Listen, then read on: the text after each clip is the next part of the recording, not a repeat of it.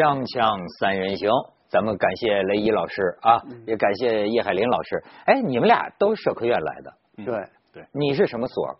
近代史所，您呢？哦，亚太院的，什么什么院亚？太院，亚太院，亚太院的。亚洲太平洋做国际问题的，我们行当不太一样海。嘛对我过去以为一直以为你是反恐院的。呃，我们没有这个院，就说明白没有这个院。但是他研究过一段反恐，有一段时间反恐是他的专业。对对，他就是我们节目的反恐专家嘛，是吧？所以这个叶老师，而且我发现叶老师你有一阵儿没来了，这家伙现在就哎，最最最近天下不太平了，所以就得借助您了。结果我发现您这真能砍啊，长江黄河哗哗哗滔滔不绝啊。我们节目时间有限，所以咱们就赶快进入正题儿。嗯，为什么我说正好赶上您了呢？就是这个尼斯恐袭，你们得说道说道了。你说这个法兰西啊，这一起儿接一起儿，接一起儿，我吓得我本来今年想去，但是我都不有点不敢去啊。我的这个朋友跟我都当真的说呀，说你那是去世界上最危险的地方啊。对，你哎，为什么会这样？但好像感觉比美国还危险呢。你这么说吧，就是现在去大马士革也不去巴黎啊，哎，对吧？还真是，大马大马士革起码好几年没没出过事儿了。这为什么呢？实际上，我觉得现在的就是说，呃，巴黎这个整个从巴黎到到尼斯，确实应该让我们有一个呃基本对全球恐怖主义的认知，就是现在的恐怖主义不再需要这种组织网络来策划。哎，这我正要问你，就说这个开着大车的这个撞死八八十多号人，这这说这个人呢，ISIS 那边遥相呼应，说这是我们人，对好像他自己也宣称他是 ISIS，但是真这一查呢，我一看呢，就说又看过心理医生啊，又打老婆呀，好像离了婚呐，还得养孩子，根本穷的叮当响，说根本就是个那种反反社会的那么一个人，就说他跟 ISIS 你要小心，现在有很多反社会人格的人，他很容易在 ISIS 身上找到共鸣。对，他并不是加入过 ISIS 或者接经受过训练的。思想上接受那一个啊，人是有人是需要有归属感的，像这种人就是完全被社会排斥的人，很容易在另外一种非常极端的这个意识形态里面找到这种共鸣，他就没有这种孤单的感觉了。以前不行，是因为没有互联网，你就是一个这个独行的这样的一个被社会所排斥的人，那么你在你的整个的生活圈子中都是被被人排斥的。现在有互联网之后，你会忽然发现这个世界上有很多人跟你一样。哎，对，所以说，你知道，我现在就有一个感觉啊，我想起这毛主席啊，要不说他有时候很英明，就是当然啊，咱们这个红色政权跟这个他们这个恐怖的这个 ISIS，它完全是个反的，对吧？但是就反者道之动啊，很多道理你可以反过来讲。你比如说当年你记得吗？就是说这个中央苏区就都不行了。然后有人提出这个质疑，就说红旗到底还能打多久？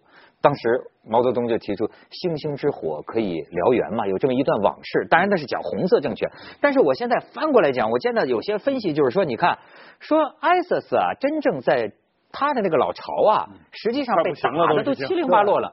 说怎么在欧洲咣咣咣就起来？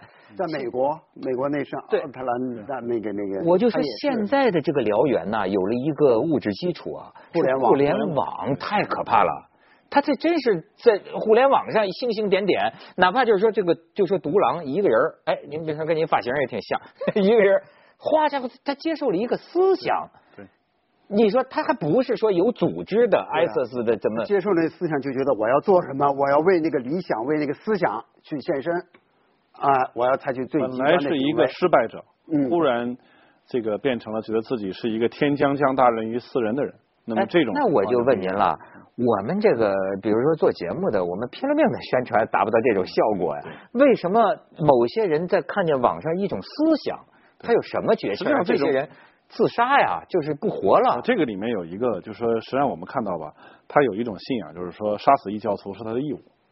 那么通过杀死异教徒，他是可以上天堂的。当然，这个一定这个不是一个正确的宗教信仰，但是很多人是相信的。哎，你看，就是像那个巴黎那个在音乐厅、体育馆，哒哒咚咚打的，对对这相当于什么呢？弯道超车，嗯，呃就是对于上天堂来说，这是一弯道超车。对，我是说，但是很多这些凶手啊，他就是西方青年呢，他是接受咱所谓的世俗化的这个影响更大些吧，他只是偶尔有一天看了互联网上的一个东西，他怎么一下对他的改变就能如此？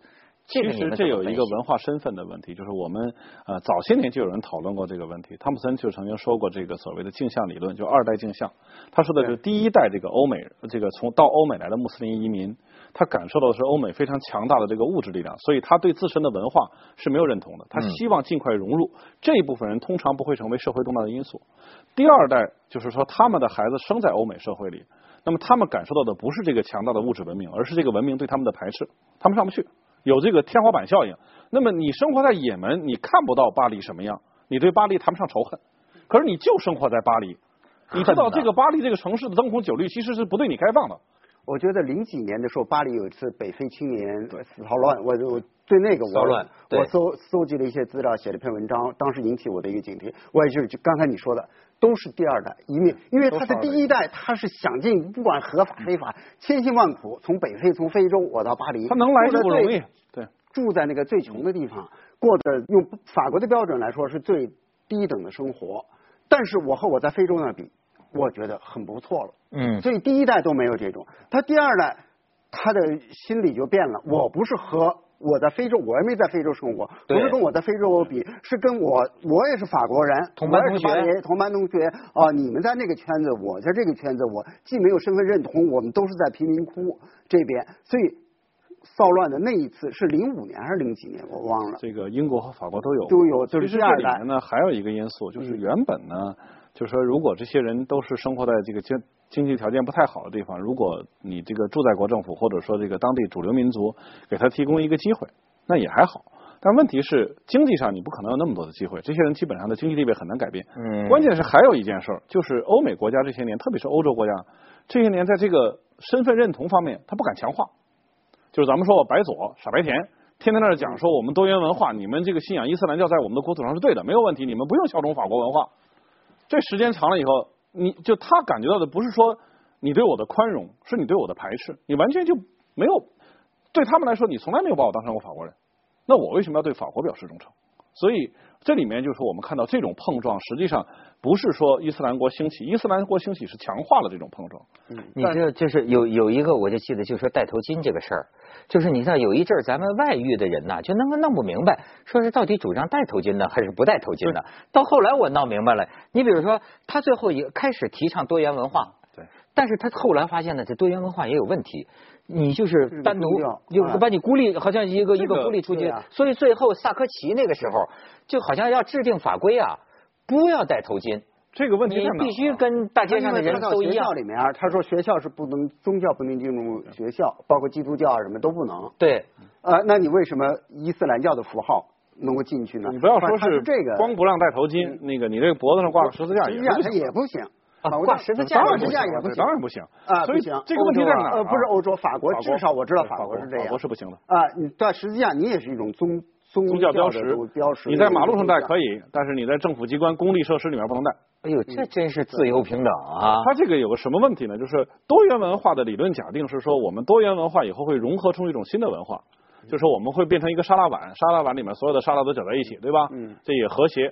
但是最后发现它不是沙拉碗，它是马赛克，它彼此之间是有严格的界限，互相是不通的。你越强调多元的结果，就是它双方越不能融合。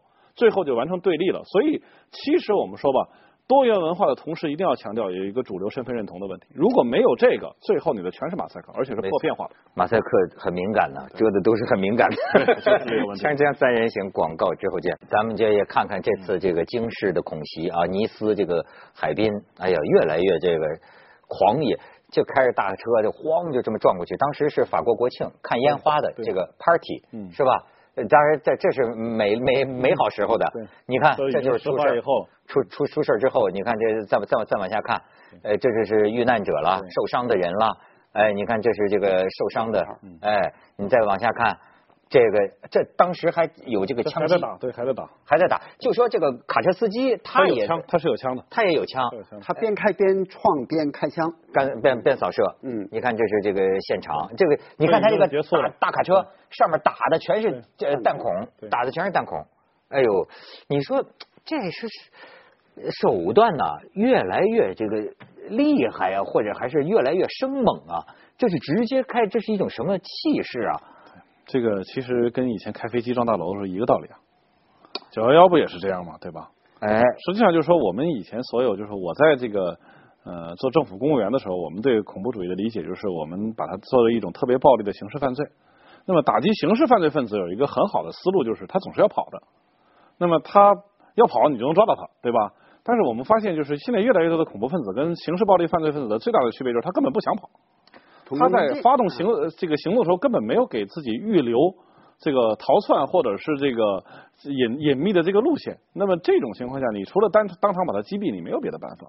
而你当场把他击毙，就是我们知道，现在这个整个社会，我说的不光是我们中国啊，对这个警察使用武器啊，普通的公众都有很大的这个戒备心理。但是我们又要求说，面对真正危险的时候，警方可以第一时间击毙犯罪嫌疑人，又要求说你保证不误伤。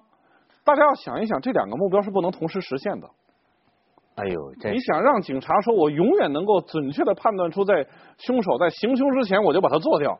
他行凶之前，你你你拿什么理由把他做掉？哎，我就感觉美国警察比较勇于开枪的。对，但是实际上我们看到的问题也很多，经常游就引起游行了。但是美国它对它有一个和其他国家不同的，因为它持枪可以合法的自由持枪啊，很多人都有枪。哎，所以他警察的那个开枪的那个叫什么点就比较低，因为他随时我盘查你说有可能你是有枪，所以大家有个经验，在美国，你看在咱们中国，如果你开车什么的，警察拦下你，第一时间大家都是去拿自己的驾驶证。嗯，在美国你得把手放在那儿吧，哎，因为你拿驾驶证，有可能他认为你在掏枪。是是是，因为美国你看着那种买枪啊那种，是吧？像那个粉笔盒一样的那子弹。那对对，而且它的爆点呢，就是打枪的那个起点就非常低。但是你就说这个现在呃比较有名的这样的一些事件啊，好像我觉得美国跟欧洲啊表现出不太一样。美国你看他是校园枪击案比较多，咱动不动觉得一个人哒哒哒哒哒到校园是吧？或者还有一个什么演蝙蝠侠的时候在电影院呃或者是在教堂。哎，你看这个法国不是欧洲这几起啊。他这个性质，要不然就是体育场、音乐厅绑架了人质，说根本不是绑架，就是处决，一百多个，咣咣咣咣就这么处决。这个区别在哪儿呢？美国的情报工作做的还是比较好的，先期预警、先期发现、先期打击，他做的还是就他的这个社会监控网络是比较健全的。你包括美国，当然这也就意味着说，美国人对自己所说的人权公约没那么在乎啊。他在监视你的时候，他一点都不客气。欧洲人的问题在这儿，欧洲人真的把自己用来在嘴上说的那套东西。他自己相信，对，所以很多事儿他做不出来，他不敢做。听说就有的法国人就遭遇这种恐袭了，还拒绝这个警察搜身呢，就说死也要自由。警察搜身，他对于这个政策，因为我就正好就是在尼斯之前，呃，我碰到一个法国朋友在这，哎，就是那个巴。巴黎的那个案子已经发生了，他还认为收难民啊或者基本政策是没有问题的。他觉得，因为他有一种那个复旧的心理，他对我们从前在那个多少年前在那个北欧啊、突尼斯殖殖民啊什么带来了很多很多问题。现在这些问题我们要通过这种手段来一点一点的解决。刚刚刚才他说的那个法国的那种，就在几天以前，这个德国发生火车上拿斧子砍人，嗯德国媒体阿富汗的对阿富汗难民，你德国媒体现在也是精神分裂的。就像这种事情，它都不能形成一个准确的定性。我觉得说，这个欧洲社会在应对这种，就是说，呃，这个暴恐问题上，显然心理准备相当的不充分。那么，当然你心理准备不充分，你的司法准备、执法准备就通通谈不上。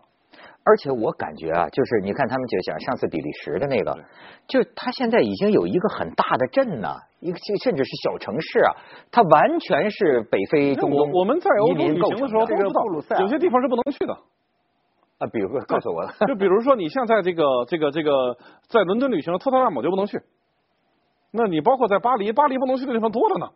说实话，巴黎除了那个埃菲尔铁塔那灯光照耀下的地方，剩下地方你尽量能不去都不去。哎呦，现在都这样。对，就是就包括，因为就是说你在大真是在巴黎大街上走的时候，你要保证说主干道是没有问题的，人来人往，你真的敢随便往胡同里拐吗？那就是另外一回事了。我们在北京待久了，觉得说北京这个地方。这半夜几点你都敢出门，哪儿你都敢去。其实真的到欧洲以后，你会发现不是这么回事啊。因为我大概是十年前去的巴黎，我的印象不是这样啊。我觉得大街小巷很随便乱，现在变化满地乱走，而且还有现在变成这样了吗？就是我觉得是这样的。我在巴黎看到包头的，比我在伊斯坦布尔看到的多。呼和浩特呢？那我在呼和浩特没见过，呼和浩特包头都是有红纱，包头是对，就是这个缠着头巾的，头巾的，穆斯林头巾的。对，我概念包头。对啊，这个我在我在这个伊斯坦布尔，真是说看到的还没有在巴黎看到的多。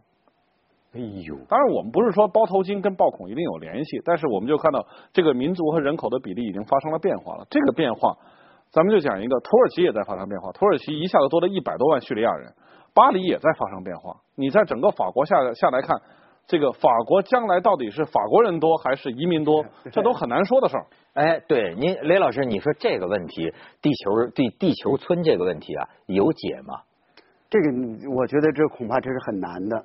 因为我看的就是这个布鲁塞尔，布鲁塞尔现在这个穆斯林或者叫什么，就是第二大人口了，并且呢，他当地的本来的这个白种人居民从布鲁塞尔正在往外移的多，而这个布布鲁塞尔，它形成了这样的一种这个逆向人口流动的这个。因为我现在觉得几乎所有发达的地方，全球。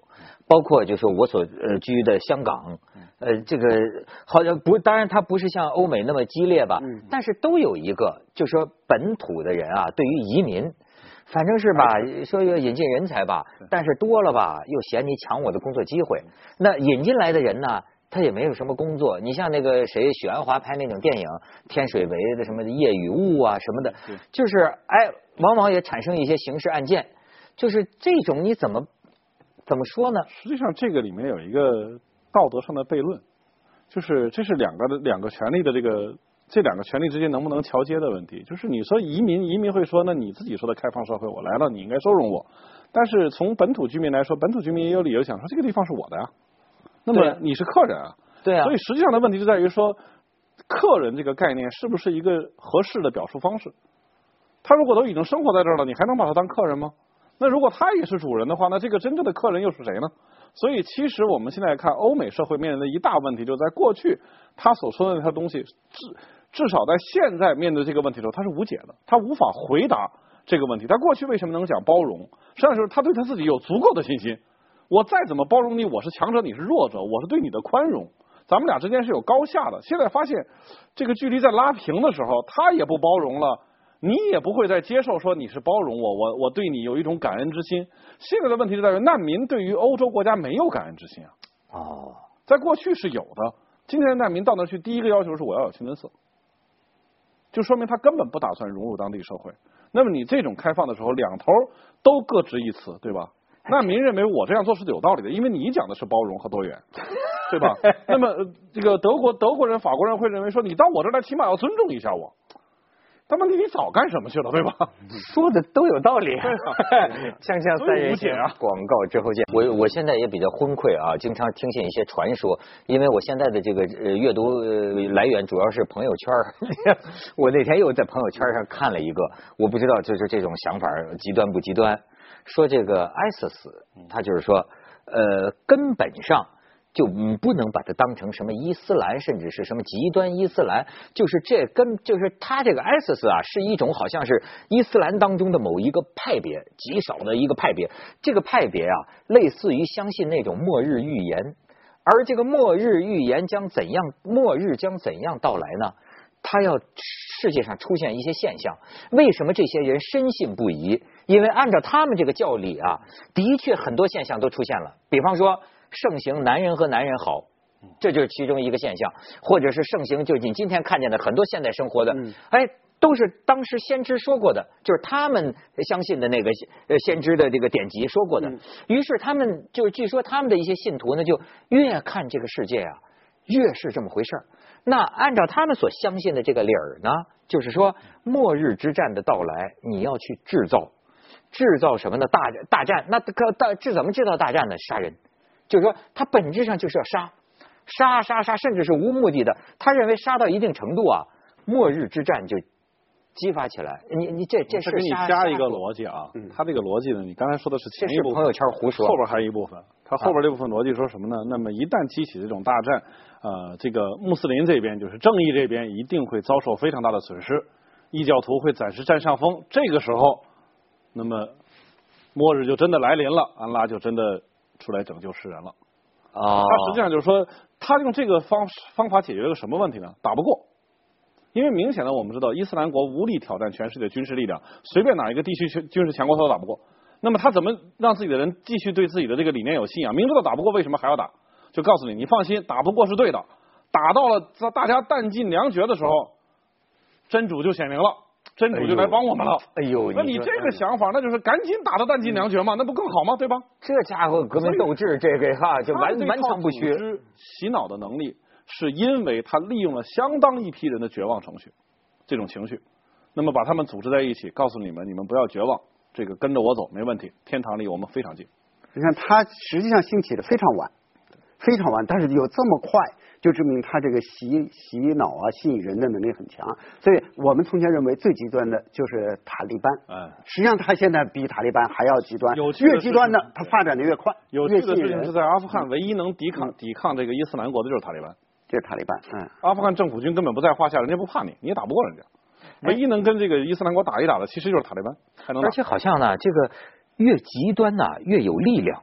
你觉不觉得他这个特别极端之后啊，他有一种不容置疑、没有争议、不会困惑，就是这么干，对吧？这么干，他不像你们知识分子，这下一个一分为二，这事儿这么也行，那么说说，你他就显得就不是那么有劲儿。很有意思啊！但是伊斯兰国的高级领导人都是知识分子，哎，大夫、教师全是这种人，呃。当年的日本的那个奥姆真理教，他的头头也都是科学家、医生啊什么，我都研究过那个奥姆真理教这种人。一旦他信上那个，他具有更强的能能力去吸引人。所以，哎，您说这怎么说啊？最近这网上不在争论嘛？就说是这个一般来说，就说谁说你们公知就一定代表理性呢？